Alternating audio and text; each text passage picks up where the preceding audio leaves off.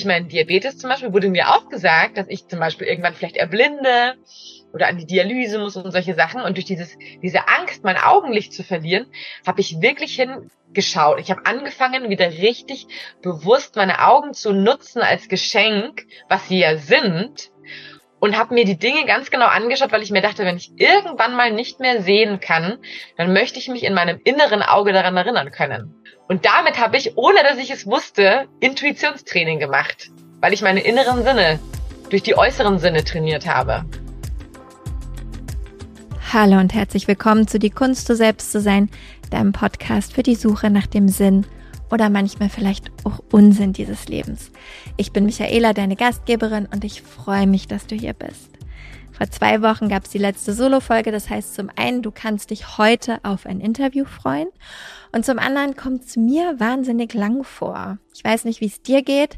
Ich bin tatsächlich noch nicht ganz wieder bereit für wöchentliche Folgen, aber ich möchte hiermit sagen, bitte hab Geduld mit mir. Wir werden es schaffen. Es wird hoffentlich bald wieder wöchentliche Folgen geben. Das nur vorab. Jetzt aber zum Interview mit Karima Stockmann. Sie ist Autorin, Speakerin, Lebensfreudestifterin, Diätassistentin, Mutter, Achtsamkeitstrainerin. wahrscheinlich gibt's noch tausende an Identitäten, die ich vergessen habe. Ich wollte schon ganz lange mit Karima sprechen, denn wofür sie für mich am meisten steht, in meiner Wahrnehmung, ist das Thema Intuition. Verrückterweise hat Karima dazu auch gerade ein Buch geschrieben, nicht nur zur Intuition an sich, insbesondere zur Intuition im Muttersein, also intuitives Muttersein heißt das Buch. Auch darüber haben wir gesprochen, aber vor allem auch darüber, dass Intuition uns alle betrifft, Muttersein hin oder her, und dass auch dieses Buch tatsächlich für Menschen sehr hilfreich ist, weil es tatsächlich mit ganz praktischen Übungen deine Intuition trainiert, egal ob du Mutter bist, sein willst, jemals wirst oder auch einfach nicht.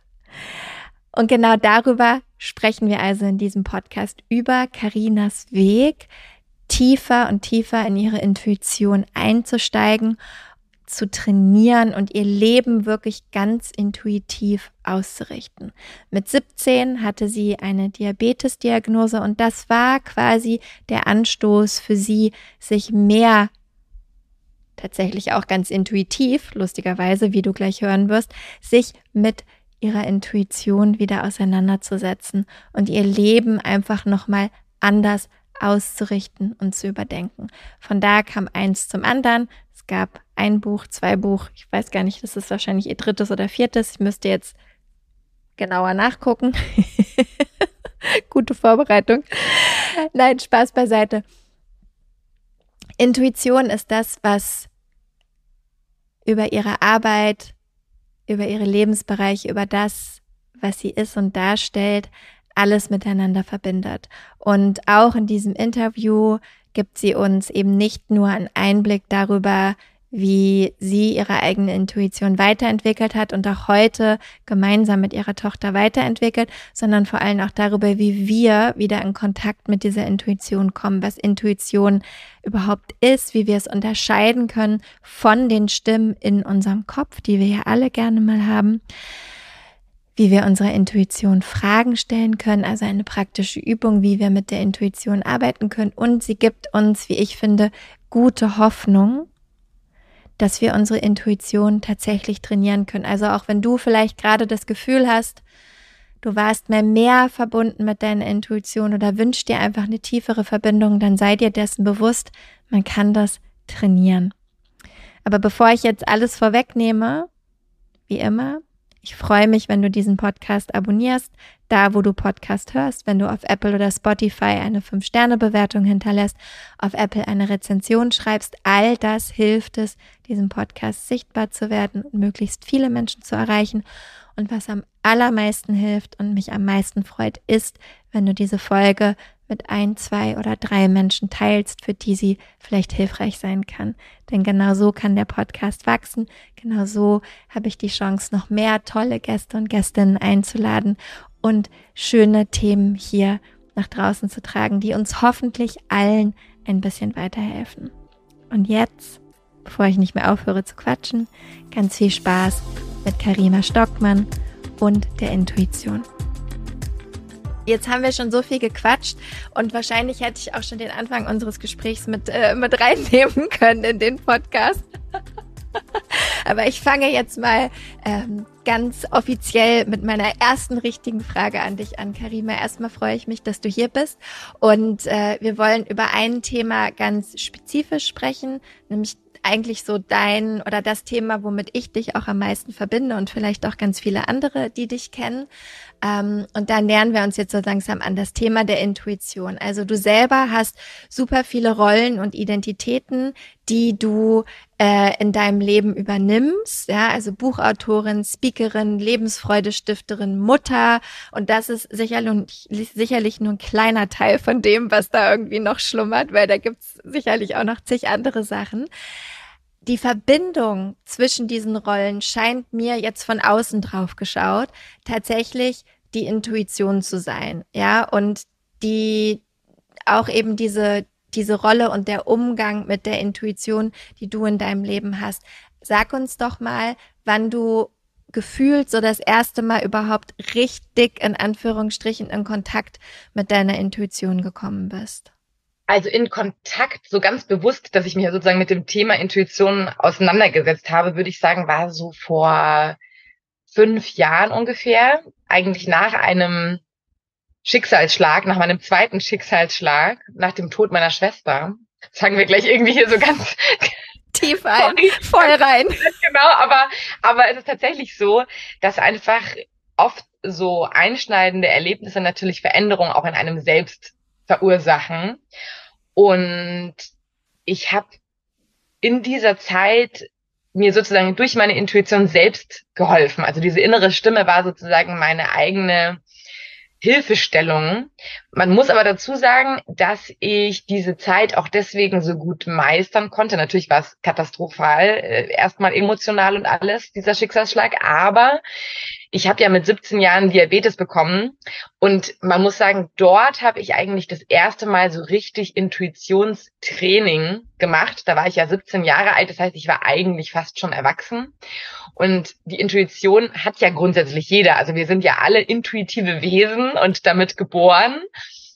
Das Problem ist einfach nur, dass im auf dem Weg ins Erwachsenenalter die Intuition oft verloren geht oder beziehungsweise überlagert wird, besser gesagt. Sie ist immer noch in uns, aber da sind so viele andere Stimmen, die sich da draufsetzen. Die Stimme der Eltern, der besten Freunde, der Lehrer, äh, der des Fernsehens, der Werbung, der Gesellschaft dann irgendwann, der kulturellen Einflüsse. Ja, was sagt dann die Oma irgendwie? Ja, das macht man nicht oder das tut man nicht oder also es sind so so viele Stimmen und Meinungen und die überlagern dann irgendwann so sehr meine Intuition. Und ich habe eben durch den Diabetes dieses nach innen spüren gelernt wieder, weil du musst ja 24 Stunden am Tag, außer du schläfst eben gerade, aber theoretisch 24 Stunden am Tag deinen Blutzucker selbst regulieren können von außen. Das heißt, du musst immer nach innen spüren, ist er gerade hoch, ist er niedrig, muss ich was tun, kann ich so lassen. Ähm, wie ist denn der Blutzuckerwert gerade? Und da hat, äh, oder auch zum Beispiel das Essen einzuschätzen, da hat Intuition auch ganz, ganz viel zu tun, weil am Anfang, klar, muss man sein Essen abwiegen und dann berechnen und die Kohlenhydratmenge. Und früher hat man ja noch Broteinheiten überwiegend gesagt und das, und irgendwann aber lernst du eigentlich auch so ein bisschen intuitiv. Du schaust deinen Teller an und da ist einfach so ein Gefühl, so ein inneres Wissen, ich glaube, ich muss dafür jetzt 20 Einheiten Insulin spritzen oder 10 oder 5 oder so. Also das heißt, da kommt ähm, dieses intuitive Gefühl dazu. Und das ist ja eben auch das Spannende, dass man Intuition eben wirklich trainieren kann und dass gewisse Bereiche der Intuition, weil die, die Intuition, die speist sich ja aus verschiedenen Kanälen.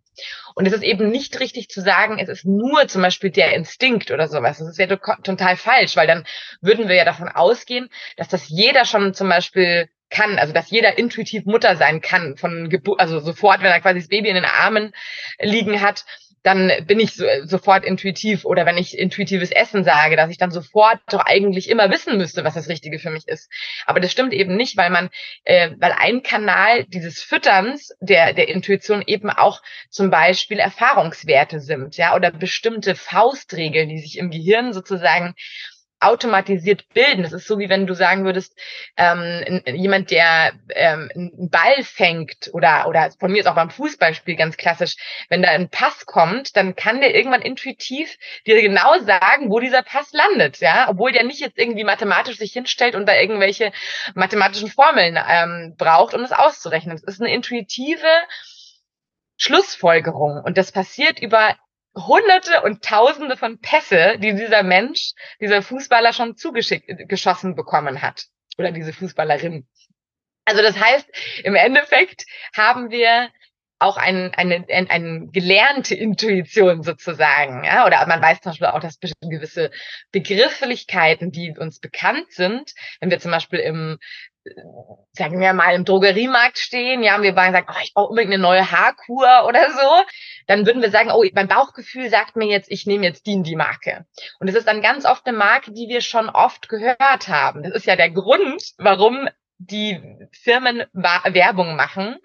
Und im Endeffekt man gar nicht oft erwartet, dass dann sofort die Leute in den Laden rennen und das Produkt kaufen, sondern die wollen sich eigentlich in unserem Hirn festfressen, festsetzen über ihren Markennamen, ja. Das ist wirklich, und es funktioniert auch. Also es ist wirklich so, dass dann Menschen schnell den Marktführer kaufen, wenn sie vor allem nicht viel Zeit zum Entscheiden haben, um da jetzt rational drüber nachzudenken oder zu sagen, oh, ich muss da jetzt erstmal die Inhaltsstoffe checken oder so, ja sondern einfach rein dieses Bauchgefühl ist dann oft ein Wert, der sich der mir bekannt vorkommt. Und deswegen, um dann wieder den Ringschluss zu, zu finden, diese, die, der Diabetes hat mich dazu gedrängt fast schon, mich mit meinem intuitiven Bauchgefühl wieder auseinanderzusetzen, damit ich nicht wahnsinnig werde, weil du kannst nicht alles rational perfekt ausrechnen, einschätzen, Insulin spritzen und so weiter. Das heißt, du brauchst irgendwann mal die Intuition wirklich als treuen Wegbegleiter, damit du dich quasi auf dich selbst verlassen kannst. Und durch die durch den zweiten Schicksalsschlag, aber durch diesen Todesfall, habe ich eben in mich hineingehört, um wirklich wieder ähm, diese Situation meistern zu können. Und dann habe ich plötzlich gemerkt, dass ich Ratschläge bekomme und dass ich Zuspruch bekomme und dass diese Stimme teilweise dann auch gar nicht so meine eigene war, sondern irgendwie so eine andere, ja. Oder ich habe dann auch gemerkt, ähm, äh, im Laufe der, also eigentlich auch schon wieder vor dem man, man merkt wirklich, wenn man mal drüber nachdenkt, es ist so, so ein fließender Übergang. Man kann es gar nicht richtig sagen, weil zum Beispiel auf meinem Weg zu meiner Berufung ist es ja auch so, dass ich plötzlich gemerkt habe, zum Beispiel, dass da bestimmte Doppelungen, sogenannte Synchronizitäten auftraten. Also das heißt, habe ich plötzlich hier das Wort gehört und da das Wort und dann kam es mir wieder hier auf einem LKW irgendwie entgegengestrahlt und auf einmal dachte ich mir, irgendwie will mir doch dieses Wort was sagen, ja. Also so, und dann habe ich gemerkt, oh, okay, ähm, so kann sich Intuition auch äußern, also sogar im Außen. Intuition spricht nicht immer nur im Inneren mit mir, sondern auch im Außen. Aber es macht quasi was sichtbar, was in meinem Inneren schon arbeitet. Also das ist eh so dieses Spannende, dass einfach Intuition halt so vielfältig ist, dass man fast sagen könnte auf deine Frage hin, wann hast du die Facette deiner Intuition entdeckt und wann hast du die Facette deiner Intuition entdeckt? Also weil es einfach so viele verschiedene Facetten gibt, so viele Ausdrucksformen der Intuition, dass man eigentlich gar nicht sagen kann, dass zu einem Zeitpunkt sich die Intuition plötzlich komplett offenbart hat quasi ein, ein Prozess, durch den du durchgegangen bist und wahrscheinlich ja heute auch immer noch gehst, weil wir kommen ja später auch noch zu einem anderen Thema, was dir gerade sehr, sehr nahe ist und was du auch schon gesagt hast, dieses intuitive Muttersein, da geht dann wahrscheinlich die nächste Facette auf. Aber bevor wir dahin kommen, ähm, ich mag, also weil es gibt viele Anknüpfungspunkte gerade, ich muss selber meine Gedanken sortieren und gucken, wo wir weitermachen. Ähm, ich mag ja gerne Definitionen. Und Definitionen sind ja gar nicht immer unbedingt so leicht, aber ich glaube, wir versuchen es trotzdem, weil du hast uns da schon so ein bisschen mitgenommen. Also im Sinne von, du hast ja schon eben gesagt, Intuition ist nicht diese eine Sache, sondern die besteht oder kommt auf unterschiedlichen Kanälen zu uns, drückt sich auf unterschiedliche Art und Weise aus, hat unterschiedliche Dinge, die da zusammenkommen. Wie würdest du das jetzt in dem, was du für dich erlebt hast in deinem Leben, wie würdest du das für dich definieren? Was sind, woraus setzt sich deine Intuition momentan oder über den Zeitverlauf zusammen? es ist tatsächlich, wie gesagt, nicht so einfach, weil ich eben, weil es eben so facettenreich ist. Also ich würde, ich, ich kann meine Intuition nicht in einem Satz sozusagen definieren, aber ich könnte sagen, um es zumindest annähernd zu einzugrenzen sozusagen, dass ich, dass meine Intuition ein inneres Wahrnehmen ist und ein inneres Wissen. Also das heißt, es ist sowohl das Wahrnehmen als auch das Wissen dann, das Ergebnis sozusagen dieser Wahrnehmung, als auch dann eigentlich eine Art Handlungsaufforderung sogar schon. Ja, also das heißt, ich kann zum Beispiel was wahrnehmen, zum Beispiel über was Inneres hören oder mein Bauchgefühl oder ich sehe innerlich plötzlich so ein Bild von einem Menschen, den ich kenne und dann weiß ich plötzlich, oh, da muss ich hinschauen, dann spüre ich nach, stelle eine bestimmte Frage. Also Intuition ist auf gewisse Weise immer eine Antwort auf innere Fragen, kann ich auch laut aussprechen natürlich, auf Fragen. Und damit ich aber die Antwort erfahre, muss ich eine innere Empfangsbereitschaft haben. Das heißt, Intuition ist auch eine gewisse Form der Empfangsbereitschaft für inneres Wissen. Das finde ich total spannend mit der Empfangsbereitschaft, weil das stimmt, weil da kommen ja im Zweifelsfall auch diese ganzen anderen Stimmen ins Spiel, von denen du ja schon gesprochen hast. Und ich glaube, die die HörerInnen auch sehr gut kennen. Da hat man ja sehr viele von. Und das ist ja oft total oder mit das Schwierigste, würde ich jetzt zum Beispiel aus meiner Erfahrung sagen. Ich weiß nicht, wie du es siehst. Genau da diese Unterscheidung zu machen. Was ist jetzt davon wirklich die Stimmen, die mich ablenken und was ist wirklich meine Stimme der Intuition? Was würdest du da sagen, vielleicht in Verbindung mit dieser Empfangsbereitschaft, weil die gehört wahrscheinlich dazu, um überhaupt unterscheiden zu können, welche Stimme ist es da jetzt eigentlich? Also wie kann ich mich in, vielleicht ist es ja wahrscheinlich ein Zustand der Empfangsbereitschaft. Wie kann ich mich in den reinbringen und woran kann ich dann erkennen, ist das wirklich meine Intuition oder ist es gerade irgendeine andere Stimme, die mich ablenken will? Ich würde es dann deswegen eigentlich sogar tatsächlich umdrehen. Ich würde erstmal schauen, was gibt es sozusagen noch neben der Intuition, damit ich es eben dann abgrenzen kann. Das ist so wie wenn ich quasi erstmal ähm, schau, was gibt's denn da für Vokabeln oder so und dann erkennen kann, ah, okay, wenn es nicht die Vokabel ist, dann ist es die da. Ähm, dass ich sozusagen sage, okay, es gibt auf der einen Seite ähm, die Intuition, wenn du sagen würdest, das ist so eine, so eine Parkbank, ja, dann sitzt die Intuition irgendwie in der Mitte, links davon sitzen die Emotionen und rechts davon sitzen die Gedanken, ja, und in der Mitte zwischen den Gedanken und den Emotionen nimmt sozusagen die Intuition Platz. Das heißt, ich muss dafür aber natürlich auch wissen, wie sich überhaupt erstmal Emotionen ausdrücken und wie sich Gedanken ausdrücken. Und dann spüre ich, ah, es ist keine Emotion, es ist auch kein Gedanke. Das ist dann diese sanfte, zarte und doch bestimmende, also im Sinne von nicht autoritär, aber sehr klare Stimme. Es muss eben aber nicht immer nur eine Stimme sein, es kann eben auch ein Gefühl sein. Ähm, aber es ist eben so wichtig, zum Beispiel gerade bei den Emotionen, weil Emotionen, ich sage deswegen auch immer ganz gerne Emotionen, nicht Gefühle, weil die Emotion ist erstmal sozusagen die Traurigkeit, die Wut, der Ärger, die Freude oder sowas. Und die drückt sich aber ja auch durch ein Körpergefühl aus. Wenn wir wütend sind, spüren wir, dass der Kopf rot wird und das Herz pocht, ja, und wir vielleicht so eine Art Wärme, Hitze in uns spüren. Bei der Traurigkeit spüren wir manchmal so eine Schwere auf der Lunge oder uns schnürzt den Magen zu oder so. Also das heißt, wir haben verschiedene Körpergefühle dann auch, in denen sich die Emotion ausdrückt. Das heißt, ich kann jetzt nicht grundsätzlich nur sagen, ah, mein Bauch zieht sich zusammen, das ist jetzt mein Bauchgefühl, wenn dieser, dieses komische Bauchgefühl durch eine Emotion verursacht wurde, dann ist es eben nicht meine Intuition, sondern ist es zum Beispiel meine Angst, die da gerade mit mir spricht. Das heißt, es ist ganz wichtig zu lernen, und deswegen geht es ja in meinen Büchern auch viel um Emotionen, dass man lernt, wie drücken sich Emotionen aus, Warum sind die da? Also die haben ja auch eine Berechtigung, ganz wichtige Daseinsberechtigung. Die sind die Botschafter die mir was mitteilen wollen. Und die soll ich auch nicht wegdrücken. Also viele benutzen ja zum Beispiel heutzutage auch fast schon die Meditation. Zum Beispiel ein ganz großer Meditationsfan, so wie du auch. Aber viele instrumentalisieren die Meditation, um Gefühle wegzudrücken. Und das ist ja nicht der Sinn der Sache, ne? Sondern die Meditation ist dafür da, um auch wieder Raum zu schaffen und zu beobachten und auch gerne eine Emotion, einer Emotion Raum zu geben und sie dann, wenn sie gelebt und durchlebt wurde, auch wieder weiterziehen zu lassen. Und genauso ist es auch mit den Gedanken.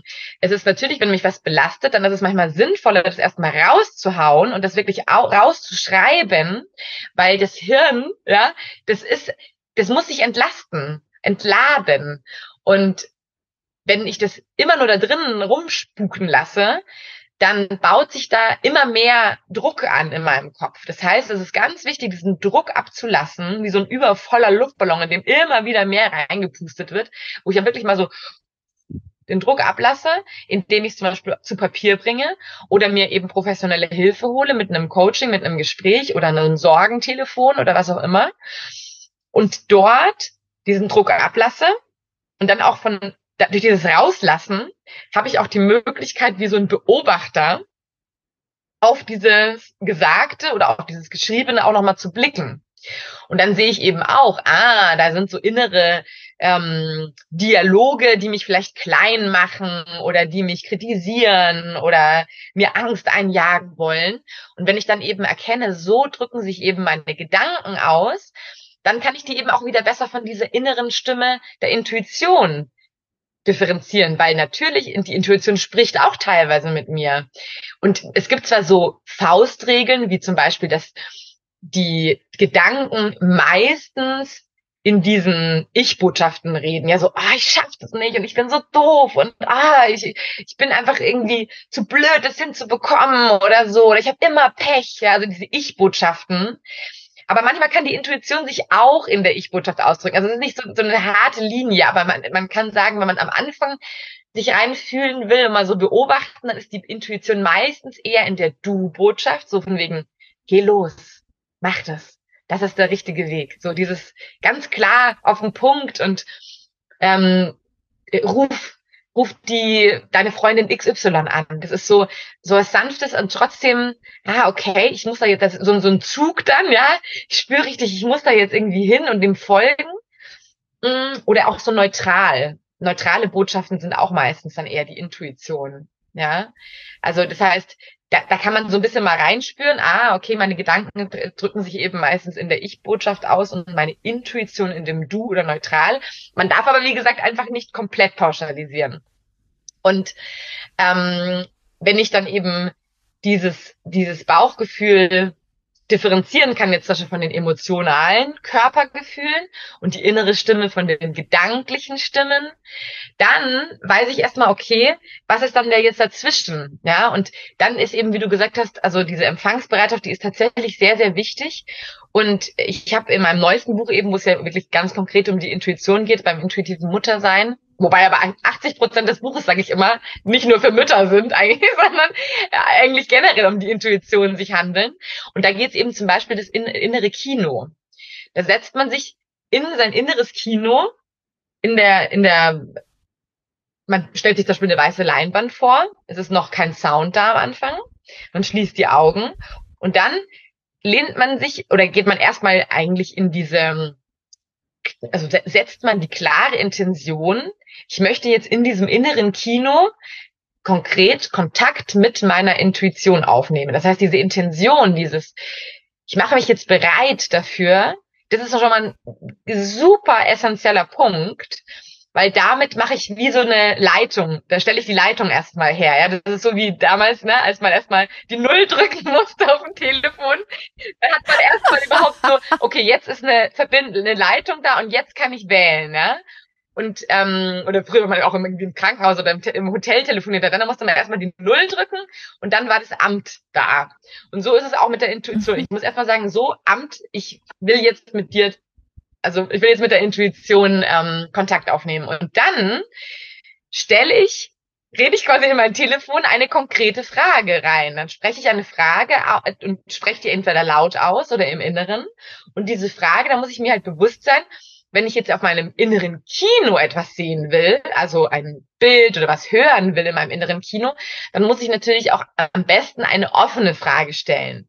Klar kann ich auf meiner Kinoleinwand ein Ja oder Nein sehen, theoretisch würde auch gehen, aber so Ja-Nein-Fragen, zum Beispiel, soll ich das tun? Das sind eher Fragen, wo ich mein Bauchgefühl rein, rein befrage. Aber das innere Kino ist gut, wenn ich sage, welche Freundin oder welcher Freund oder einfach wer kann mir bei dem Problem XY helfen? Oder was ist das, worin liegt jetzt das Gute in dieser Situation, in dieser Herausforderung? Worin liegt da jetzt irgendwas Positives oder was auch immer oder was, was ist jetzt der nächste Schritt? Also das heißt, wenn ich eine ganz konkrete Frage stelle zu einer bestimmten Problematik zum Beispiel auch, das können Alltagsgeschichten sein, aber eben auch wirklich größere Fragen an das Leben. Und dann eben die Augen schließe und mich wie so in meinen Kinosessel reinfallen lasse so nach vorne hin Raum gebe. Das heißt, nicht ich bestimme, was da jetzt vorne, kein Handpuppenkino äh, irgendwie, ja, dass ich da jetzt mit meinen Händen irgendwelche Puppentheater-Aufführungen äh, mache, sondern ich lehne mich zurück und schaue, was mir meine Intuition auf meine Leinwand und in mein inneres Kino, was ist, was meine Intuition mir präsentiert. Und dann ist es ganz wichtig, schnell, also wachsam zu sein, weil die ersten man kann auch, das ist wieder auch nur so eine Faustregel, ja. Die Intuition kann theoretisch auch länger mit dir sprechen, wenn du wirklich ganz klar in deiner Intuition bist. Aber gerade am Anfang, wenn man so eine erste Antwort haben will, die ersten drei Sekunden am besten. Alles, was dann danach kommt, ist meistens schon wieder eine Interpretation von dem, was ich wahrgenommen habe. Das heißt, dann bin ich wieder im Kopf in den Gedanken. Ich beurteile, bewerte, ist das denn realistisch? Kann das denn überhaupt sein? Ja, und dann fängt, fängt so das, das, das, das Kopfkino an, was wir kennen unter Gedankenkopfkino. Ja, das heißt, wachsam sein für diese ersten drei, vier, fünf Sekunden. Und wenn sich da nichts zeigt, dann nochmal die Frage stellen und sich wirklich sagen, ich stelle mir nochmal meine weiße Weinland vor, ich höre in mir Stille, ich lehne mich zurück, stelle meine Frage und dann gucke ich nochmal. Manchmal muss man den Prozess öfter machen und gerade wenn man sich zum Beispiel mit wirklich großen Fragen beschäftigt, sollte man das sowieso öfter machen, weil einfach manchmal Störfaktoren drin sind. Ja, keiner hat eine unfehlbare äh, Intuition weil wir eben Störfaktoren drin haben, wie zum Beispiel unsere Emotionen oder unsere Gedanken. Und dann kann die halt manchmal auch verwässert sein, die Intuition. Das heißt, es ist gut, wenn ich eine große Entscheidung zum Beispiel treffen will, dass ich mich öfter befrage oder meine Intuition öfter befrage. Ja.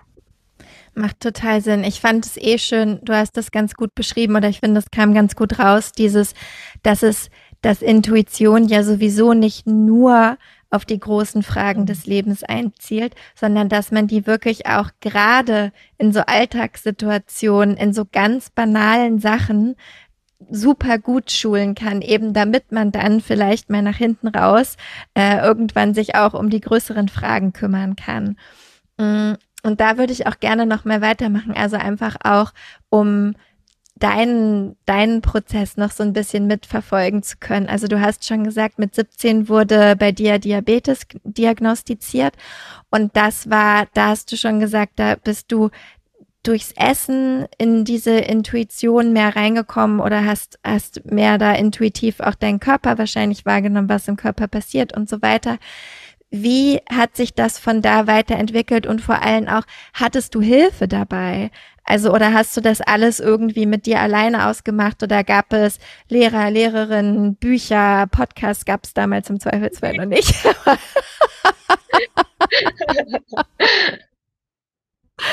ähm, also was gab es da, was dir dabei geholfen hat und wie ist dann der Weg sozusagen weitergegangen deiner eigenen Entwicklung mit deiner Intuition? Also ich habe ähm, mich jetzt erstmal natürlich nicht akut eben mit der Intuition auseinandergesetzt, sondern einfach mit, mit, dem, mit der Erkrankung. Ich habe ja Diabetes mellitus Typ 1 und ähm, habe dann natürlich alle möglichen Bücher gewälzt und ähm, Magazine, Zeitschriften und so weiter, hatte natürlich auch eine Diabetes-Schulung. Aber man muss sagen, ich habe ähm, dann eben direkt kurz nach der Diagnosestellung, also ein halbes Jahr, dreiviertel Jahr später, bin ich ja in die Kollegstufe gekommen, musste meine Facharbeit schreiben und habe dann tada, eine Webseite über Typ 1 Diabetes entwickelt. Also da gab es tatsächlich auch noch so gut wie keine Webseiten mehr. Ich hatte da aber äh, irgendwie Kontakt dazu über den über einen Freund meines Vaters, der da eben sehr innovativ war und Webseiten basteln konnte. Und habe ich tatsächlich schon im Jahr 2001 dann also natürlich gab es da schon das Internet ein paar Jährchen, ne? aber da war das einfach noch nicht so normal, dass es irgendwie jetzt über alles mögliche Webseiten gibt.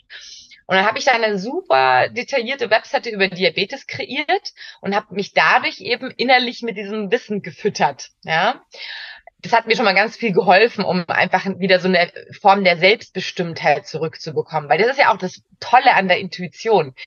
Die Intuition schenkt mir ja eben auch Selbstbestimmtheit und Selbstwirksamkeit. Das heißt, ich kann mich dann auf mich selbst verlassen. Und beim Diabetes, wenn du eine Diagnose hast, die du jetzt erstmal nicht rückgängig machen kannst oder so, oder die jetzt erstmal offiziell gesehen unheilbar gilt, fühlst du dich natürlich im ersten Moment super fremdbestimmt. Ja, du musst jetzt 24 Stunden am Tag ein Medikament einnehmen. Du darfst nicht ohne Traubenzucker aus dem Haus gehen. Du solltest ähm, am besten nicht feiern gehen, so ungefähr. Ich musste damals immer noch genau zur gleichen Uhrzeit mein 24-Stunden-Insulin spritzen. Das ist noch so ein zweites Insulin gewesen. Das heißt, mal spontan irgendwo übernachten war auch schwer.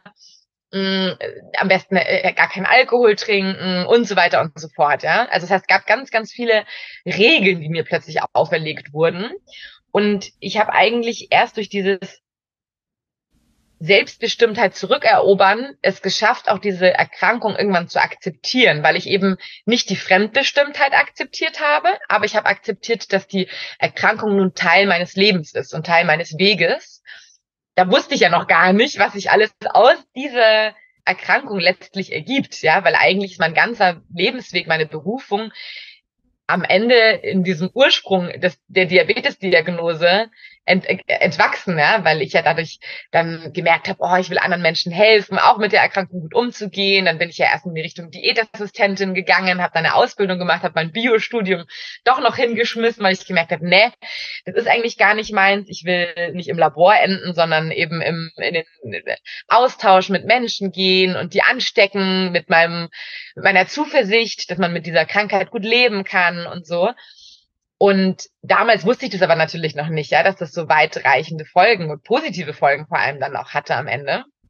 Aber das heißt, ich habe mich erstmal sehr gut mit der Erkrankung auseinandergesetzt und dann habe ich aber eben auch, und das war, glaube ich, auch so ein wichtiger Punkt, wo meine Intuition dann so auch ins Spiel kam. Mir wurde damals eben gesagt, dass ich eine 20 Jahre verkürzte Lebenserwartung habe. Also das habe ich in einem Buch gelesen. Das war ziemlich äh, schockierend für mich. Mit 17 Jahren wirst du das natürlich nicht hören. Mittlerweile sind die Prognosen ja viel besser, weil die Therapieformen auch besser sind, aber das war damals meine Realität. Ich habe gewusst, okay, jetzt werde ich nicht so alt wie alle anderen. Und dann habe ich eben mich damit auseinandergesetzt, was ich denn dann wirklich von meinem Leben erwarte und was ich aus diesem kürzeren Leben denn dann mache, weil ich habe wirklich so gedacht, da muss ich das ja irgendwie kompromieren, da muss ich ja all das machen, was mir wichtig ist, weil ich habe ja nicht so viel Zeit dafür. Und durch dieses Hinterfragen, was ist mir eigentlich wichtig, habe ich, ohne dass ich es bewusst gemacht hätte, meiner Intuition die richtigen Fragen gestellt. Das heißt, ich habe dann auch Antworten gekriegt. Über ein Gefühl eben, ah, ich muss eher in die Richtung oder über plötzlich eben Synchronizitäten, ja, dass plötzlich hieß es, ah, da, Diabetesberatung kannst du über das und dies? Und dann habe ich mich beim Arbeitsamt beraten, dann hat die wieder das gleiche Wort gesagt. Und so habe ich mich dann leiten lassen. Das heißt, ich habe Fragen gestellt und damit meine Intuition eigentlich wieder reaktiviert und dann eben zunehmend gelernt, dass ich mich auf dass ich auf mich hören darf, weil man muss noch dazu sagen, dass ich ähm, ich bin ja interkulturell, ja, also ich bin ja halb Deutsch, halb Ägypterin. Und dieses, dieser Background war für mich auch nicht so leicht, weil ich dadurch ja im Endeffekt zwei Meinungen immer zu allem hatte, also rein kulturell gesehen geht man dann jetzt Party machen mit 16, 17? Trinkt man Alkohol? Die eine Lebensseite von mir hat mir das quasi vorgelebt und meine Schwester hat das so gemacht. Und die andere Seite von meinem Vater, da war kein Alkohol, nicht irgendwie mit Männern flirten und so weiter. Das heißt, ich war total zerrissen zwischen diesen verschiedenen Meinungen. Also es gab quasi nicht nur eine Moral und eine gesellschaftliche äh, irgendwie Vorstellung, eine Kultur, sondern auch noch doppelt. Und am Ende wusste ich dann halt eigentlich gar nicht mehr, was ich jetzt eigentlich will. Und das hat mich am Anfang eben viele Jahre erstmal total zerrissen. Aber ich habe dann eben durch die Diagnose war das so, jetzt hörst du mal dir zu. Was macht dich denn jetzt zufrieden? Was, wie willst, was erfüllt denn dich persönlich? Und dann habe ich eben so Stück für Stück, aber es hat echt lange gedauert. Also viele denken ja, wenn sie mich sehen, ja, die Karima, die ist ja so irgendwie selbstbewusst und weiß, kennt ihren Weg und ist da so total straight. Na, na, na, na, na. Da habe ich, das ist ein erstens mal ein langer Weg gewesen, um überhaupt diese Klarheit zu haben, die ich heute habe. Und ich bin immer noch nicht ganz klar in allen Dingen. Natürlich nicht. Das ist ein Weg, der immer weitergeht. Und ich habe immer noch große Dinge, wo ich dann nicht sofort eine Antwort habe. Natürlich nicht, ja. Also das ist wirklich ein Prozess bei ganz vielen Dingen. Und ich habe eben erst über viele, viele Jahre hinweg lernen müssen, zu mir zu stehen. Und deswegen finde ich ja auch den Titel deines Podcasts so toll, die Kunst, du selbst zu sein. Und ich habe ja lustigerweise ein Lied komponiert. Ich weiß gar nicht, ob du das überhaupt gesehen hast. Das habe ich nicht oh Gott, gesehen. Siehst du mal, Michaela. Mein Lied heißt Trau dich und im Refrain heißt es Trau dich, du selbst zu sein. Das muss ich dir nachher oh. unbedingt noch schicken. Und wer, äh, ja. den Podcast hört und sich das anhören will, das gibt's auf YouTube. Einfach bei Karima Stockmann oder Lebensfreude heute. Das ist ja mein Blogname gewesen oder mein Firmenname. Einfach suchen oder auf Instagram habe ich es auch extra in die Reels rein äh, hochgeladen.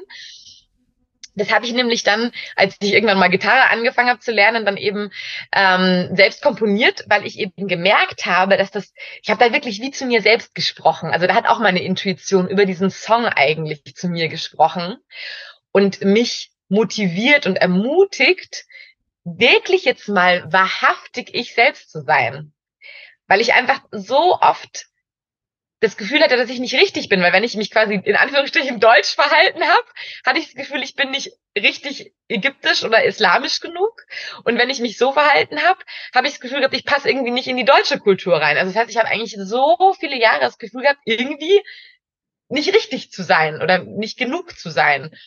Und dieses Lied habe ich wirklich zu mir selbst geschrieben und, und es dann eben auch wirklich geteilt. Und mittlerweile baue ich das ja sogar in meine Workshops und Vorträge ein, selbst bei, bei, bei großen, irgendwie, selbst bei IT-Firmen oder sowas, wo jetzt vielleicht von mir aus überwiegend Männer da sitzen und man denkt so, ja, was, wir können nichts damit anfangen. Im Gegenteil. Es sind so viele Menschen von diesem Text berührt, weil letztlich jeder dieses Thema hat. Im Laufe seines Lebens spürt man, dass man dass er noch nicht, dass man eben diese Wahrhaftigkeit noch nicht lebt und dass es dann noch Facetten von einem gibt, die man entdecken will. Ich glaube, manche brauchen sehr, sehr lange, bis die dazu kommen. Manche merken das vielleicht auch erst im, im, im Sterbebett, dass sie merken, boah, irgendwie habe ich gar nicht so richtig mein Leben gelebt. Ja, also das kann auch ganz lange dauern oder quasi, quasi nie passieren. Aber bei vielen Menschen, weil halt nun mal leider viele Menschen Herausforderungen erleben auch Krisen meistern müssten. Durch solche Situationen wird oft so ein Teil von uns aufgeknackt. Und dann kommt so was Inneres hervor. Und das muss aber dann sich da wirklich erst so durchwachsen. Ich finde, da passt so dieses tolle Bild, das kennst du bestimmt auch, das wurde schon zigtausendmal geteilt, dieser Löwenzahn, der durch den Asphalt bricht, ja. Das ist so ein passendes Bild eigentlich auch für uns selbst. Wir sind oft so hart einbetoniert mit Dingen, die wir von uns glauben sollen, ja, weil andere uns so sehen. Und bis wir dann da mal durchbrechen, aber wir haben eben diese Kraft, uns da durchzubrechen und dann eben auch zu erblühen, wie dieser schöne Löwenzahn. Und dann sogar vielleicht, ja, wenn man, kann man sogar weiterspinnen, der Löwenzahn, irgendwann mal wird er zu diesem, zu dieser Pusteblume und dann können wir unser Wissen, so wie ich das heute mache, auch noch mit der Welt äh, teilen und in die Welt pusten und, und dann andere Leute auch wieder damit erfreuen oder inspirieren, dass der Same dann auch noch in andere Gärten fällt. Also den Songlink äh, tue ich auf jeden Fall mit in die Shownotes rein zu YouTube. Ähm, das machen wir auf jeden Fall, dass sich das alle anhören können. Ich finde es spannend, weil das ist äh, auch, da stößt jetzt eine Frage an, die ich mir seit ewigen Zeiten stelle. Also glaubst du schon, dass wir als Menschen diese einschneidenden Erlebnisse in unserem Leben brauchen, um über bestimmte Sachen nachzudenken? Oder ist es, also weil ich frage es mich wirklich, ich denke, ich, weil ich manchmal denke ich so, Mann, es muss doch auch ohne das gehen, aber oft ist es das und bei mir selber auch. Ich hatte auch einschneidende Erlebnisse, die die dann was aufgemacht haben. Ich glaube dann danach dann auch so, weil man dann eh irgendwie drin ist, vielleicht in dieser, in dieser anderen Blick, in diesem anderen Blick auf die Dinge. Aber ich frage mich, muss das so sein? Äh, oder ist es oft so? Oder gibt es da noch andere Wege? Was, was denkst du? Also grundsätzlich ist natürlich so ein bisschen die Frage, muss ich mir diese Frage überhaupt stellen? Weil in der Regel jedem Menschen Dinge passieren. Also es kann ja auch einfach nur sein, okay, ähm, eben ich, ich werde gekündigt oder ich muss umziehen oder ich ähm, äh, habe plötzlich eine Partnerschaft irgendwie, die nicht mehr läuft oder ich werde verlassen aus dem Nichts heraus oder also das sind, sind ja viele Dinge, ja. Also es gibt ja so viele Bereiche unseres Lebens, in denen Herausforderungen auf uns zukommen können. Das heißt, ist schon mal so ein bisschen die Frage, eben, egal ob ich quasi, was, was quasi, egal was die Antwort ist, ich bin sowieso nicht gefeit davor, dass mir was passiert und dass ich dadurch sowieso immer wieder irgendwo mit mir selbst konfrontiert werde oder auch mit meinem Wesenskern dann eben auch konfrontiert werde oder mich auch vielleicht entwickeln muss und anpassen muss, weil wir haben ja diese Fähigkeit der Assimilation, der Anpassungsfähigkeit. Das ist ja das Besondere des Menschen auch, dass wir uns immer wieder total super an neue Dinge anpassen können. Ob wir das wollen, ist die andere Sache, ja, aber wir können es theoretisch.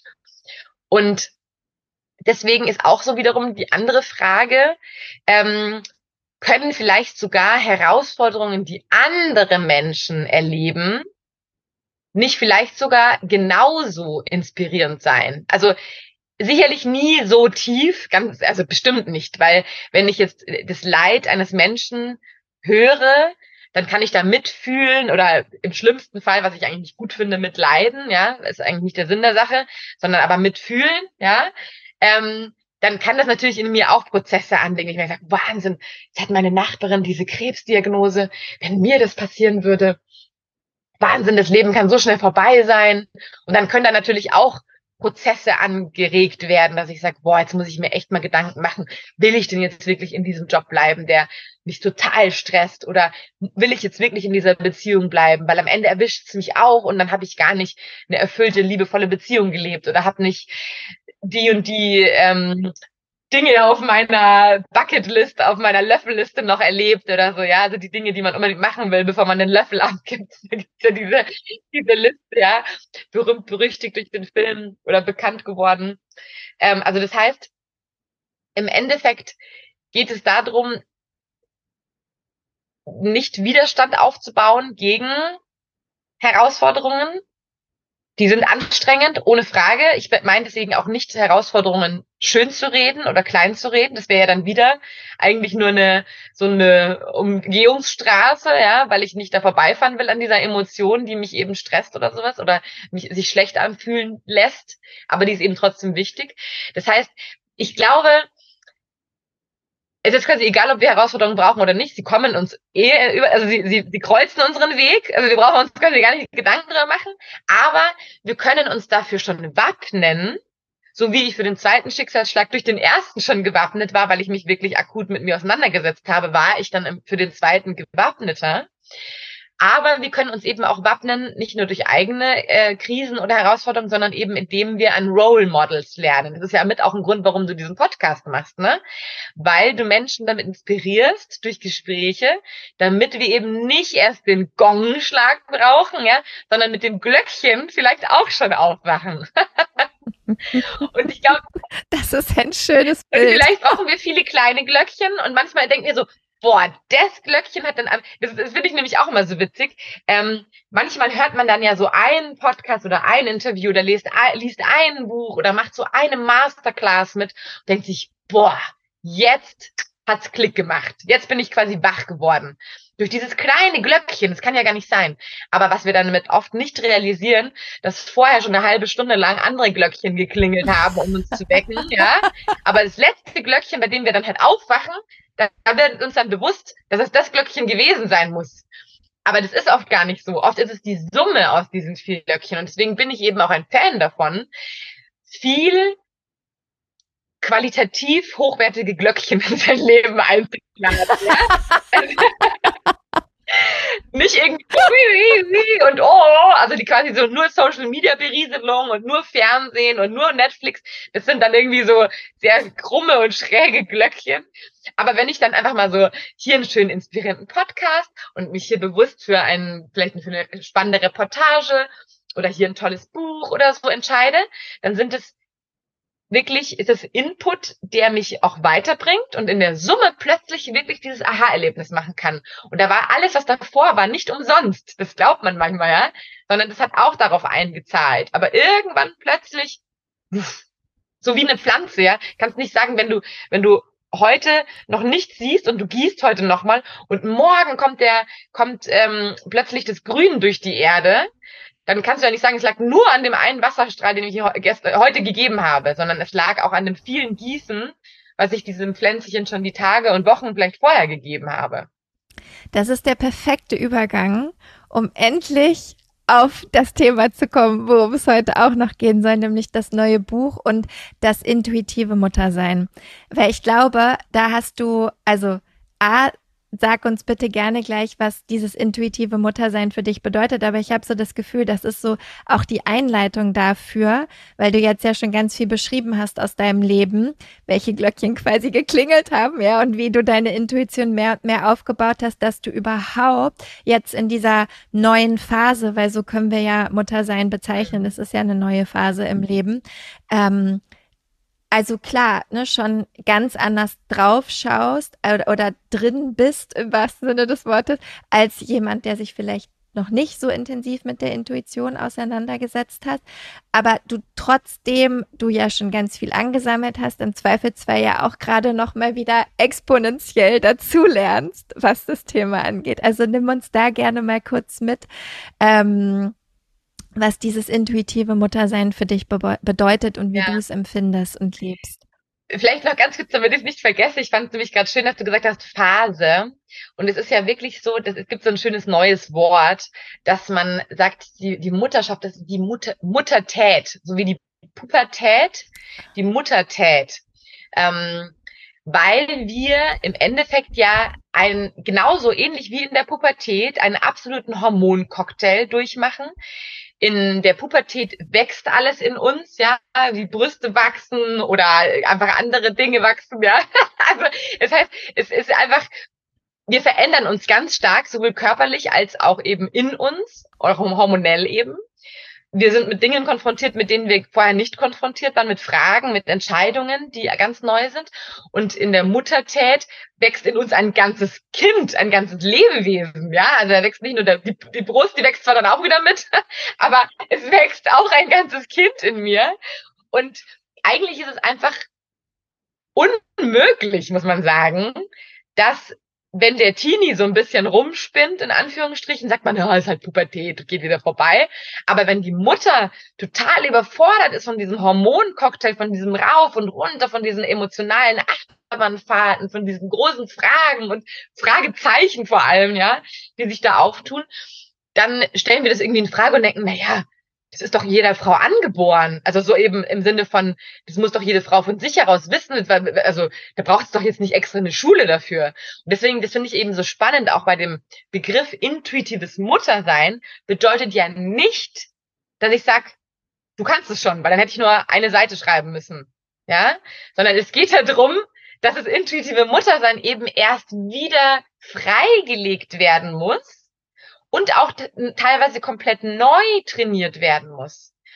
Weil der, der, dieses Kindchenschema zum Beispiel, dass wir auf große Augen und so von Kindern reagieren, genauso wie bei auch bei Hunden oder bei Katzen, dass das uns so anspricht und dann wollen wir die knuddeln und uns umsorgen äh, und, und die umsorgen, das hat ja wirklich nur was mit einer ganz basic Überlebensabsicherung zu tun, dass ich dieses Kind nicht einfach weinend auf der Straße liegen lasse, wenn es da alleine heult. Ja, klar habe ich dann einen Instinkt, dass ich es aufhebe, bisschen äh, wippe, ein bisschen mache und beruhige, ja, das hat sicherlich jeder in sich. Aber wie ich dann mit einem Kind umgehe, was Wutanfälle hat oder was nachts nicht schläft, wie gehe ich damit um, wenn ich Schlafmangel habe, total am Ende bin, körperlich sich die Hormone wieder umstellen. Das ist nichts, was ich instinktiv wissen kann. Und mir geht es quasi nicht darum zu sagen, hey, jetzt hör doch einfach mal auf deine innere Stimme, da ist schon alles da, sondern in dem Buch geht es darum, wie kann ich wieder Zugang zu diesem inneren Wissen überhaupt erstmal erlangen? Wie kann ich diese Schatzkiste wieder öffnen, dessen Schlüssel ich irgendwo auf dem Weg ins Erwachsenenalter, wie gesagt, verloren habe? Ja, also das heißt, es geht darum, diesen Schatz erstmal wieder zu heben, diesen ganzen, diese ganze Erde zu befreien, die da sich oben drauf gelegt hat, ja, und dann diesen Schatz zu heben, ihn zu öffnen und dann Stück für Stück eben auch zu nutzen, aber da ich muss wirklich Mutter sein, muss man trainieren. Das ist wirklich, und da gibt's auch ganz, ganz viele andere tolle Bücher. Also das heißt, mein Buch geht tatsächlich gar nicht so viel ums Muttersein per se, sondern die Betonung liegt wirklich auf intuitives Muttersein. Also wie mache ich die Voraussetzung, um überhaupt Mutter zu sein? Also das Witzige ist eigentlich auch, dass das tatsächlich mir viele, die jetzt auch so das Buch mal irgendwie Probe gelesen haben vorher oder sowas, gesagt haben, boah, ich bin froh, dass ich es jetzt gelesen habe, obwohl ich noch gar keinen Kinderwunsch habe, weil mir das die Angst davor genommen hat, das irgendwie ich habe vorher gedacht, ich schaffe das gar nicht, ich kann gar nicht Mutter sein, ja, oder was bedeutet das irgendwie dann für mich? Und dieses, hey, ich spüre da wieder so eine Selbstbestimmtheit, ich kann meine Intuition zurückerlangen, die wieder freilegen und ich kann auch diese Erwartungshaltungen von mir zurückschrauben und eben nicht von mir erwarten, die perfekte Mutter zu sein. Das hat überhaupt nichts damit zu tun. Wenn ich intuitives, eine intuitive Mutter bin, bin ich deswegen keine perfekte Mutter. Das ist nicht der Anspruch, sondern ich lerne dann einfach immer mehr auf mich zu hören und auch auf mich zu achten, weil damit ich nämlich meine Intuition freilegen kann und überhaupt sie wahrnehmen kann muss ich ja eben diese Empfangsbereitschaft herstellen. Und diese Empfangsbereitschaft kann ich zum Beispiel über selbstfürsorgliche Taten machen, über Rituale, über Meditation zum Beispiel eben.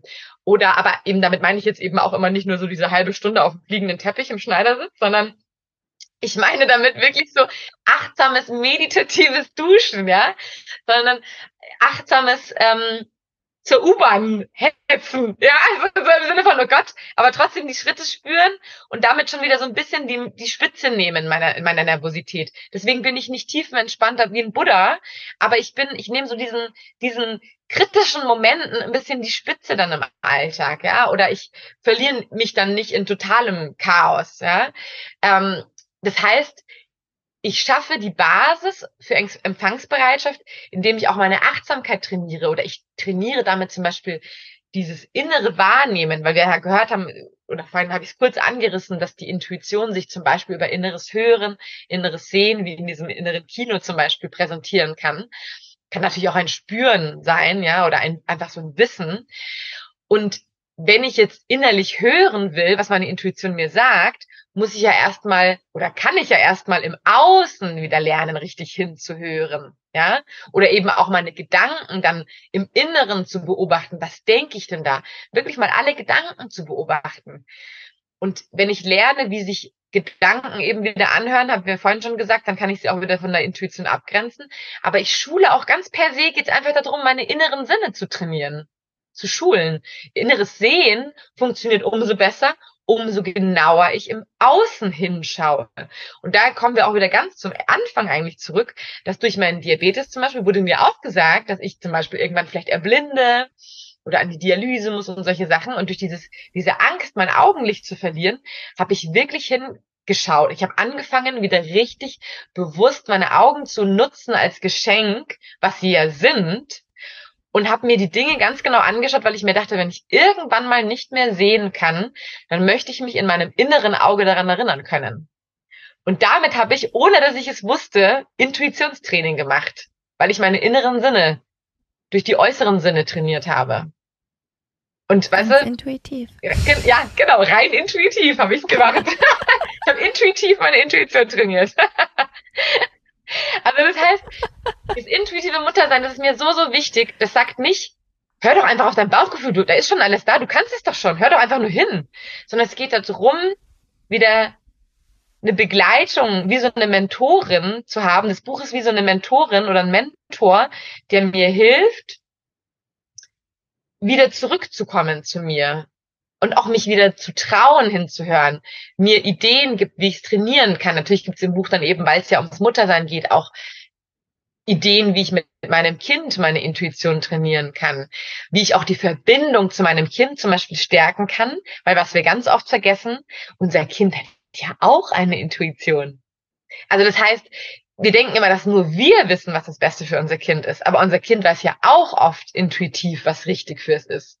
So viele Kinder zum Beispiel wollen ständig barfuß laufen und man kriegt, ich habe am Anfang die Krise gekriegt mit meiner Tochter, ja, weil sie halt natürlich auch im Winter und sonst wie. Mittlerweile habe ich wirklich gemerkt, die weiß einfach, dass Barfußlaufen sie erdet und sie will diese Plastikschuhe einfach nicht mit diesen Gummisohlen haben, ja.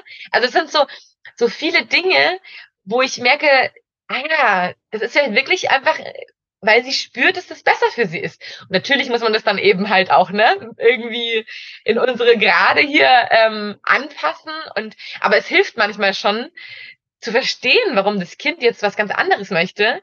Wenn ich mich eben dann auch lerne, mit meinem Kind zu verbinden, dann kann ich auch seine Intuition wieder wahrnehmen und nachvollziehen, warum das Kind manchmal andere Entscheidungen treffen wollen würde. Ja, also das ist ganz toll, diese innere Weisheit, die in jedem Kind schon innewohnt. Da hast du mir nämlich direkt auch meine Frage schon äh, vorweggenommen. Ich sag noch eine Sache kurz zum Buch. Ähm, was ich an dem Buch auch total schön finde, und das ist ja auch das, was du beschreibst, dass es äh, nicht nur für Mütter ist, also natürlich, aber dass es eben auch äh, Nicht-Mütter sozusagen lesen können. Und was ich super so, also so gut daran fand, ist, dass du halt auch so viele praktische Übungen mitgibst. Also, dass man wirklich wie du selber auch sagst, man kann innerhalb des Buches tatsächlich auch die eigene Intuition tatsächlich üben. Und das ist ja wirklich äh, für, für jeden Menschen sinnvoll. Ähm, ich habe zwei in eins Fragen jetzt. Ähm, und zwar zum einen genau das. Also was, was würdest du sagen, ist so, als vielleicht hast du ein Beispiel jetzt in deinem, in deinem Übergang in die Muttertät, ich liebe dieses Wort, finde das großartig. Was war da so mit eins der größten Dinge, die du neu an deiner Intuition gelernt oder erkannt hast? Und eben genau auch das, wie verbindest du Intuition mit deiner Tochter? Also wie, ich, also wie gesagt, ich kenne mich nicht aus. Ich war in meinem Leben äh, Hundemutter und nur einmal ganz im Anfang meiner Zwanziger hatte ich einen Freund, der hatte eine Tochter und mit dem war ich sieben Jahre zusammen und wir hatten die sehr viel. Also das war mhm. quasi da, äh, ist jetzt auch ja 20 Jahre her, aber egal.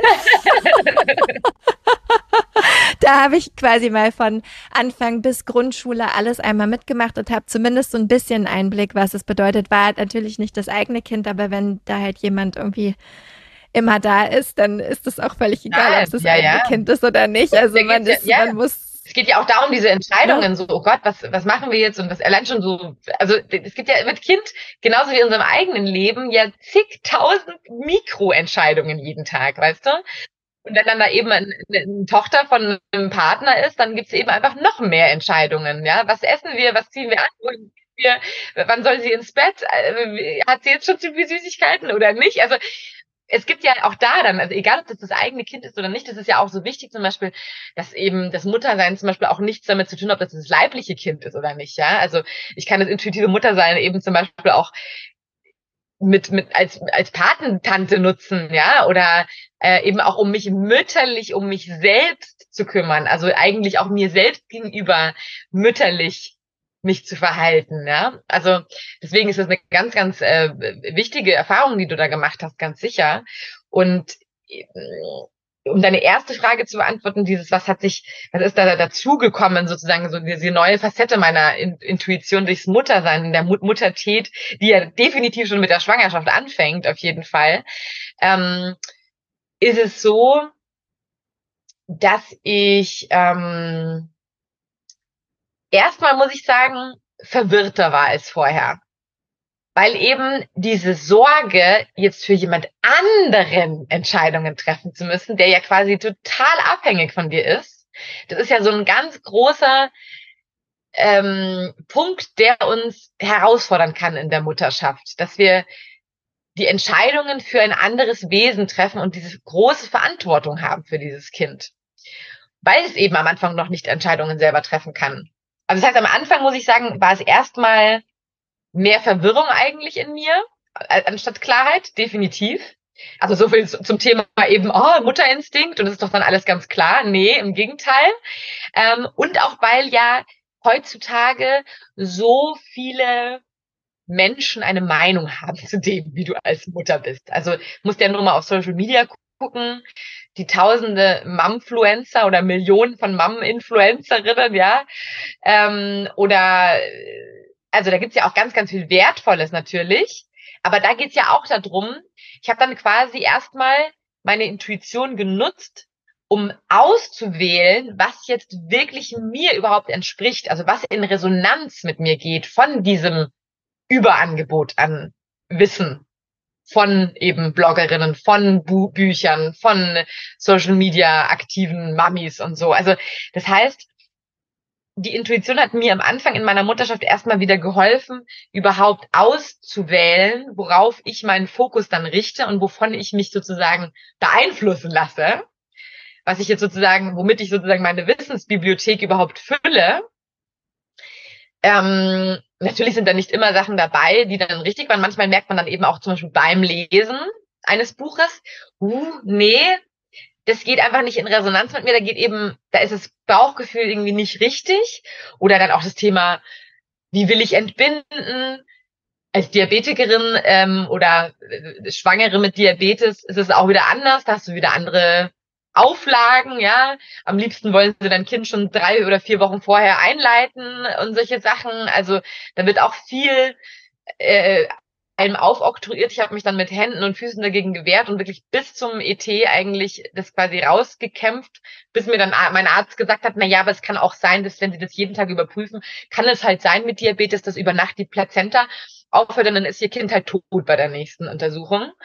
Vielen Dank auch. Ähm, dann habe ich mich eben doch entschieden, es dann einleiten zu lassen zum ET. Und ich glaube, sie war dann auch schon ausgebacken, weil die Geburt hat dann nur sechseinhalb Stunden gedauert. Also war auch nicht so easy natürlich dann mit diesem Wehensturm und so. Anderes Thema. Aber es war letzten Endes, mein Bauchgefühl hat mir gesagt, zwei Wochen vorher, nein. Ich habe das Gefühl, meine Tochter ist gut versorgt mit meiner Plazenta. Ich habe natürlich auch viel, ich habe meditiert, ich habe als Diätassistentin mich immer gut ernährt, ich habe Sport gemacht. Ich hatte einfach das Gefühl, mein Kind, dem geht's gut da drin. Und ich warte jetzt noch. Und dann aber kam die Angst eben irgendwann mal noch dazu. Und dann äh, wusste ich einfach nicht mehr, was, was, oh Gott, jetzt bin ich dafür zuständig. Und dann war natürlich die Meinung meines Mannes auch noch da. Und dann habe ich mich halt am Ende dann doch dafür entschieden. Heutzutage jetzt durch diese Entwicklung hätte ich wahrscheinlich bei, wenn ich dann doch nochmal schwanger geworden wäre, was aber jetzt vermutlich nicht mehr ähm, der Fall ist, hätte ich vermutlich beim zweiten Kind noch geduldiger gewartet und noch wäre noch mutiger da reingegangen in, ins Warten. Aber da habe ich eben jetzt auch wieder viel dazugelernt eben. Ne? Also das heißt, eigentlich hat diese Mutter Ted mir vor allem geholfen, auszuwählen, was das Richtige an Wissensinput für mich ist, weil eben noch nicht alles in mir angelegt ist als Mutter zu Mutter sein, sondern ich muss schon Input bekommen, aber eben der, der mit mir in Resonanz geht. Das war ein ganz, ganz wichtiges Learning und das ist eben auch deswegen so wichtig, die Intuition eben auch zu trainieren, nicht um alle anderen Ratgeber aus dem Schrank zu schmeißen, sondern um dann zu spüren, ah, oder dann mal im Buchladen zu blättern und zu merken, oh wow, irgendwie das das geht auch jetzt in Resonanz, da habe ich ein gutes Bauchgefühl oder vielleicht sehe ich sogar irgendwie so, ach, welches Buch kann mir denn helfen und dann sehe ich vielleicht in mir so ein Cover und gehe dann ins Buchladen kauft es von mir aus, ja, weil ich halt irgendwo mal auf Social Media gesehen habe. Und es kommt mir dann plötzlich immer wieder unter die Augen und ich merke, ja, da muss ich wohl mal hinschauen. Das Leben gibt mir quasi den Hint, in dem Buch mal reinzugucken. Also das heißt, das war eine ganz, ganz große Komponente. Und dann kam aber eben als zweites, das, was ich eigentlich vorhin schon beantwortet habe, dazu, dass ich eben auch äh, die Intuition des anderen gelernt habe, mehr zu respektieren. Also das heißt, die Kontrolle eben auch mal abzugeben, weil ich ja als Diabetikerin so viel Kontrolle immer haben muss, dass ich gelernt habe, ich kann eben auch meinem Kind ein Stück Weg, ein Stück weit äh, überlassen, was sie entscheidet. Natürlich nicht alles. Ich bin jetzt nicht so eine Mom, die ihr Kind alles machen lässt und so. Aber in einem Rahmen, der sich für mich als Mutter gut anfühlt. Und da gibt's einfach für jeden andere Barriers, also andere, andere, so äh, einen anderen Rahmen, in dem man sich irgendwie befindet. Ja, die einen haben ein bisschen ausgedehnter in die eine Richtung oder in die andere Richtung. Und da gibt's eben kein richtig oder falsch. Das ist eben auch das, ja. Die Mütter müssen auch endlich mal aufhören, da draußen sich immer gegenseitig eigentlich auch so zu bashen und zu sagen, so ist es richtig. Nein, weil es eben nur ich selber kann wissen, was für mich und mein Kind gerade richtig ist. Ja, also das ist auch so dieses Wichtige, sich noch mal mehr abzugrenzen von anderen Meinungen und eben auf die Meinung meines Kindes auch wirklich dann einfach hinzuhören, was da, was ist die Intuition meines Kindes. Und ich trainiere heutzutage die Intuition mit meinem Kind, indem ich sie zum Beispiel in dieser Achtsamkeitsschule, also nicht, weil ich, ich mache jetzt keine Schulungseinheit in Achtsamkeit mit ihr, sondern wenn wir spazieren gehen, dann ist es mittlerweile selber schon so, meine Tochter ist mittlerweile sechs, dass die dann halt sagt, oh Mama, schau mal, das Blatt sieht aus wie ein Herz oder oh, hast du den Specht gehört, ja? Oder also die hat durch dieses Vorleben von mir, weil ich bin einfach jemand, der rausgeht und begeistert ist vom Leben, ja. so, wow, hast du den Wind heute in den Blättern da oben rauschen oder schau mal, die Wolke sieht aus wie ein Elefant oder keine Ahnung. Also wir sehen überall, entdecken Dinge und das ist auf jeden Fall schon mal was, was eben diese äußeren Sinne trainiert und damit eben auch die inneren. Und ich mache dann auch wirklich ganz gezielt Übungen, die ja eben auch zum Beispiel in dem Buch drin stehen, wie zum Beispiel das Gedankenpostspiel. Ja, also dass ich dann zum Beispiel äh, mit ihr wie so eine Flaschenpost mit Gedanken spiele, dass wir sagen, okay, schick mir mal einen Gedanken rüber. Und ich habe das wirklich gerade vorgestern gehabt, dass wir das, hat sie gesagt, Mama, spielen wir Gedankenpost. Und dann haben wir das gespielt und wir haben wirklich ähm, von fünf Gedanken, die sie mir geschickt hat, drei richtig erraten. Sie hat als erstes an ein Pferd gedacht und ich habe einen Fohlen gesehen. Und dann hat sie irgendwie an einen Zwerg gedacht, ich habe einen, hab einen Wichtel gesehen. Also es war wirklich, wenn du das eigentlich so erzählst, würdest du sagen, ja, das war halt Zufall. Aber, weil das ist ja so in Richtung Gedankenlesen, würde man jetzt sagen. Aber es gibt einfach so viele Formen, mit denen wir mit unserem Kind verbunden sind, auch mit anderen Menschen, die rational vielleicht nicht erklärbar sind. Da gibt's ja auch die Quantenphysik zum Beispiel und diese ganzen Sachen. Da kann man jetzt dran glauben oder nicht, man kann offen sein dafür oder nicht. Ich denke, das Wichtigste ist, sich bewusst zu machen, dass wir einfach nicht alles wissen. Es gibt einfach so viel mehr, was es noch zu entdecken gibt. Ich glaube, dass wir alle nur durch so ein Schlüsselloch ins Universum blicken. Ja, also da ist ein ganzes Universum hinter dieser Tür. Und wir sehen nur das, was wir durch dieses Schlüsselloch wahrnehmen. Und ich, auch ich, obwohl ich mich schon so viel auseinandergesetzt habe, auch mit holistischen Ansätzen und dies und jenes und wirklich mit Human Design und mit Maya-Kalender und Astrologie. Und also ich bin einfach offen und alles mal anschauen, ja. Und dann aber auch rauspicken, was für mich sich dann irgendwie stimmig anfühlt und auch Sachen wieder über Bord werfen, die sich für mich nicht stimmig anfühlen. Aber am Ende bleibt auf jeden Fall die Gewissheit, dass ich nicht alles weiß. Und es auch nicht niemals wissen werde, vermutlich. Und auch äh, zum Beispiel, ich, ich habe mittlerweile auch einfach akzeptiert, dass ich einfach auch phasenweise mal etwas ausprobieren kann und auch meine Meinung wieder revidieren kann. Ich darf meine Meinung nochmal ändern. Ich darf sagen, das war jetzt eine Zeit lang für mich gut aber jetzt fühlt sich einfach nicht mehr stimmig an. Jetzt ist es irgendwie was anderes dran. Und das ist, glaube ich, auch ganz wichtig, dass äh, wir dann deswegen nicht sagen, dann war ja meine Intuition jetzt falsch, weil ich habe da so ein gutes Bauchgefühl gehabt. Nee, vielleicht war es für die Phase richtig und vielleicht war das ein Stepstone, eine Stufe zur nächsten Stufe. Also es ist deswegen nicht falsch gewesen, sondern es war eben das, was zu dem Zeitpunkt für mich richtig war. Und ähm, das kann man eben seinem Kind auch vorleben, ja, dass man auch da wieder, wenn jetzt zum Beispiel meine Tochter mir ein Bild zeigt und fragt, wie ich das finde, dann sage ich ihr schon und lob sie auch. Ich weiß, es gibt auch so diese, diese Ansatz gar nicht mehr loben und so. Aber ich frage dann halt zum Beispiel, wie findest du es denn? Oder also ich frage immer zurück so, ich frage immer, dass sie, dass sie sich oder wenn irgendwie, ist nämlich auch ganz spannend, wenn du ähm, wenn sie eine Freundin da hat oder sowas, oder äh, Freundinnen, und man fragt die Kinder zum Beispiel, wollt ihr eine Bananenmilch machen oder sowas. Das ist so witzig.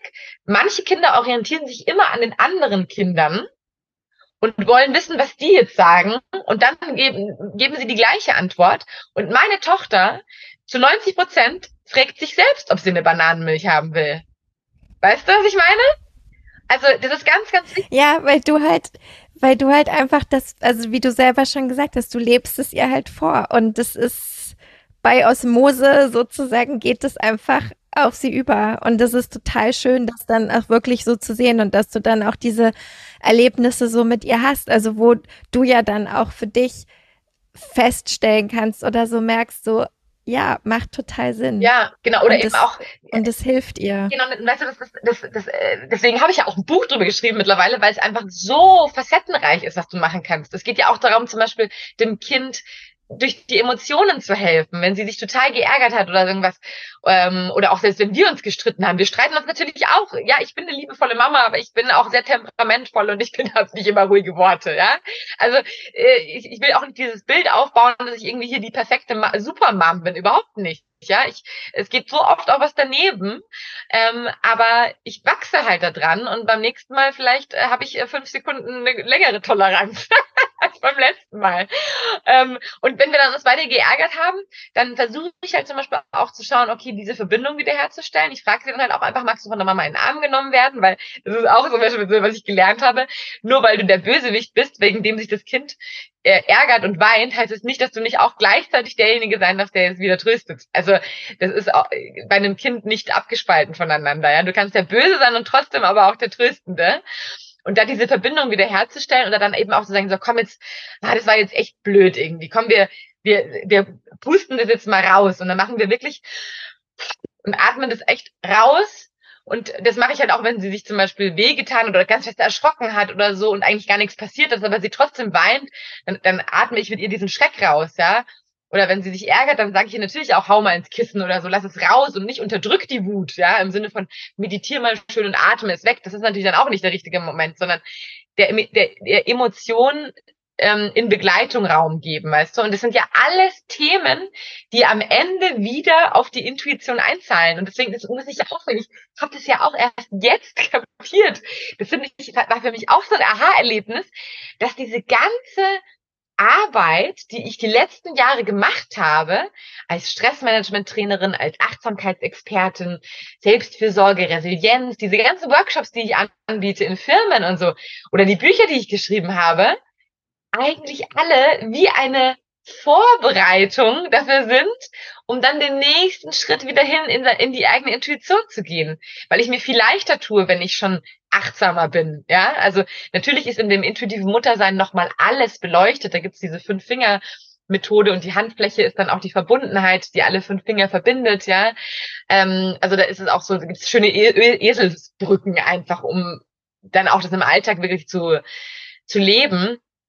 Aber am Ende sind es ganz viele schöne Themen, die da zusammen dann in der Summe mir erlauben, meine Intuition wahrzunehmen, überhaupt erstmal zu wissen, was ist überhaupt, wie drückt sich meine Intuition überhaupt aus, dann eben wahrnehmen und dann auch richtig interpretieren, ja. Also weil wenn ich ja so ein Bild sehe, dann ist es deswegen auch immer so wichtig, sage ich auch, die richtige Frage zu stellen, weil wenn ich keine Frage gestellt habe, dann weiß ich auch gar nicht, worauf ich die Antwort gerade kriege. Ja, also klare Fragen stellen und dann die Antworten sehen und dann sagen, okay, ich habe das Gefühl, es bedeutet, dass ich jetzt diese Action dann auch in die, in die Tat umsetze.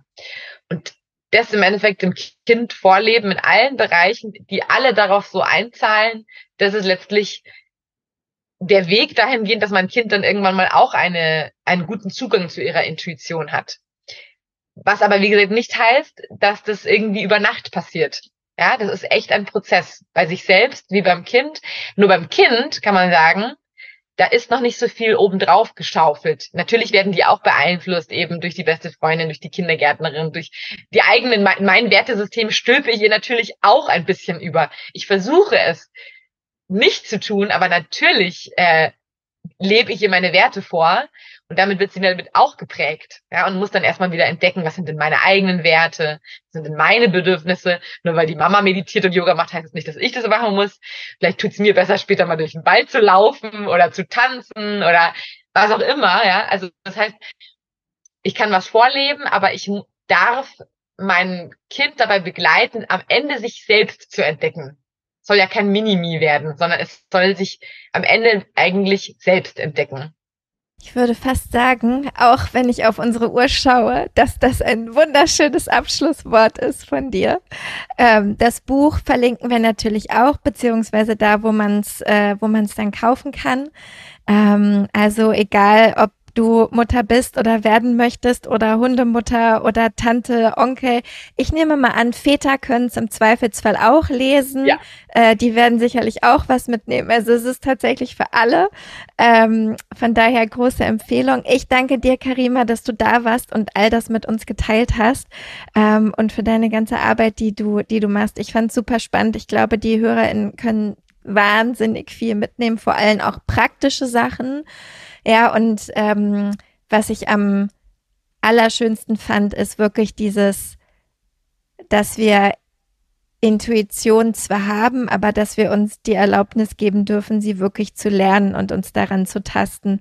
Und ich glaube auch das, was du gesagt hast über die, die Mütter, also sich selber diese Erlaubnis zu geben oder die, diese Feststellung zu haben, ja, ich, ich bin das und vielleicht sind da auch irgendwelche Antworten in mir, aber ich darf auch danach suchen und das muss nicht irgendwie alles einfach so da sein, sondern auch das hat wieder was mit, mit Übung zu tun. Ich glaube, das finde ich, ähm, fand ich mit das Schönste, weil ich glaube, das ist das, was den, den meisten Druck auslöst. Dieses, genauso wie du es beschrieben hast. Ja, aber warum? Also, jetzt, jetzt ist das Kind da und dann wirst du schon wissen, was damit irgendwie zu tun ist. Ähm, das fand ich wahnsinnig hilfreich. Also von daher vielen, vielen Dank. Ähm, wie gesagt, wir verlinken alles, was wichtig ist. Danke, dass du da warst und für dieses schöne Gespräch. Danke dir für die wunderschönen Fragen und auch für das tolle Gespräch. Vielen, vielen Dank. Tausend Dank, Karima, für dieses wunderbare Gespräch und so viele Einblicke zum Thema Intuition. Ich fand es wahnsinnig hilfreich. Alles, was du zu Karima wissen musst, ihre Website, Bücher, das neue Buch Intuitives Muttersein. Der Song ist in den Show Notes verlinkt. Dort kannst du sie finden, kannst ihr schreiben, kannst mir schreiben, kannst dir Themen wünschen, kannst Feedback geben, wo auch immer dir nach ist. Ansonsten würde ich sagen, ich wünsche dir wunderschöne zwei Wochen. Wir hören uns in zwei Wochen wieder mit einer neuen Solo-Folge, wobei ich auch tolle Interviewgäste noch habe in petto. Mal gucken äh, wonach mir die Laune steht. Aber in zwei Wochen geht's weiter. Bis dahin, lass es dir gut gehen und bis ganz bald.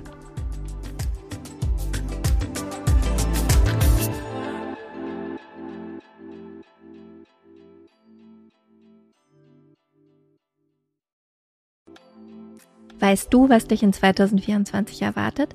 Und wie bereitest du dich darauf vor? Oder lässt du einfach alles auf dich zukommen?